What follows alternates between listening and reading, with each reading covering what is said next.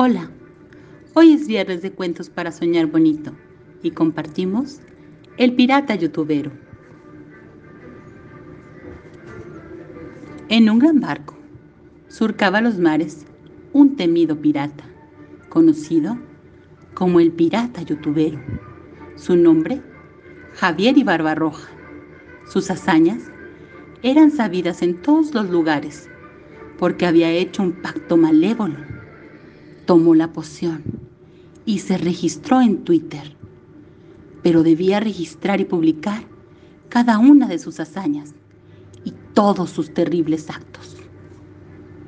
Todos se asustaban al escuchar su nombre y muy pocos se atrevían a acercarse a él.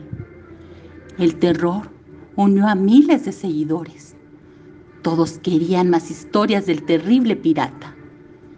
Pero lo que no sabían es que la mayoría de las hazañas del pirata no eran verdad.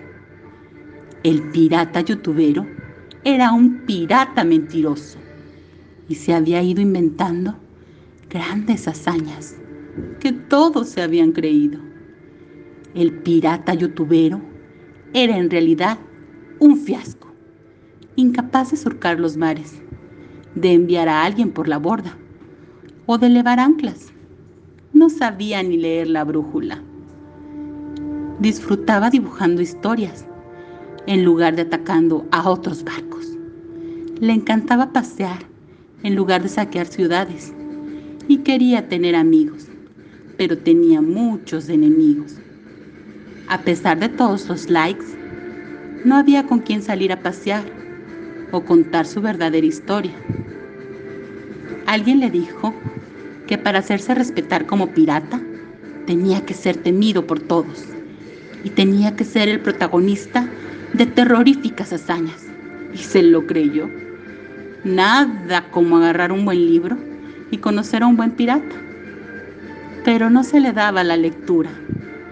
El pirata youtubero creía que con fama, como pirata, conseguiría lo que realmente quería en la vida, tener amigos. Fue por eso, por lo que el pirata inventó poco a poco sus grandes hazañas. Y por el conjuro de Instagram, estas se propagaron a gran velocidad, llegando a ser conocidas en los siete mares. Por fin, el pirata youtubero había logrado su objetivo. Era el pirata más temido de todos los mares. Pero entonces se dio cuenta, se dio cuenta de una cosa. No tenía ningún amigo.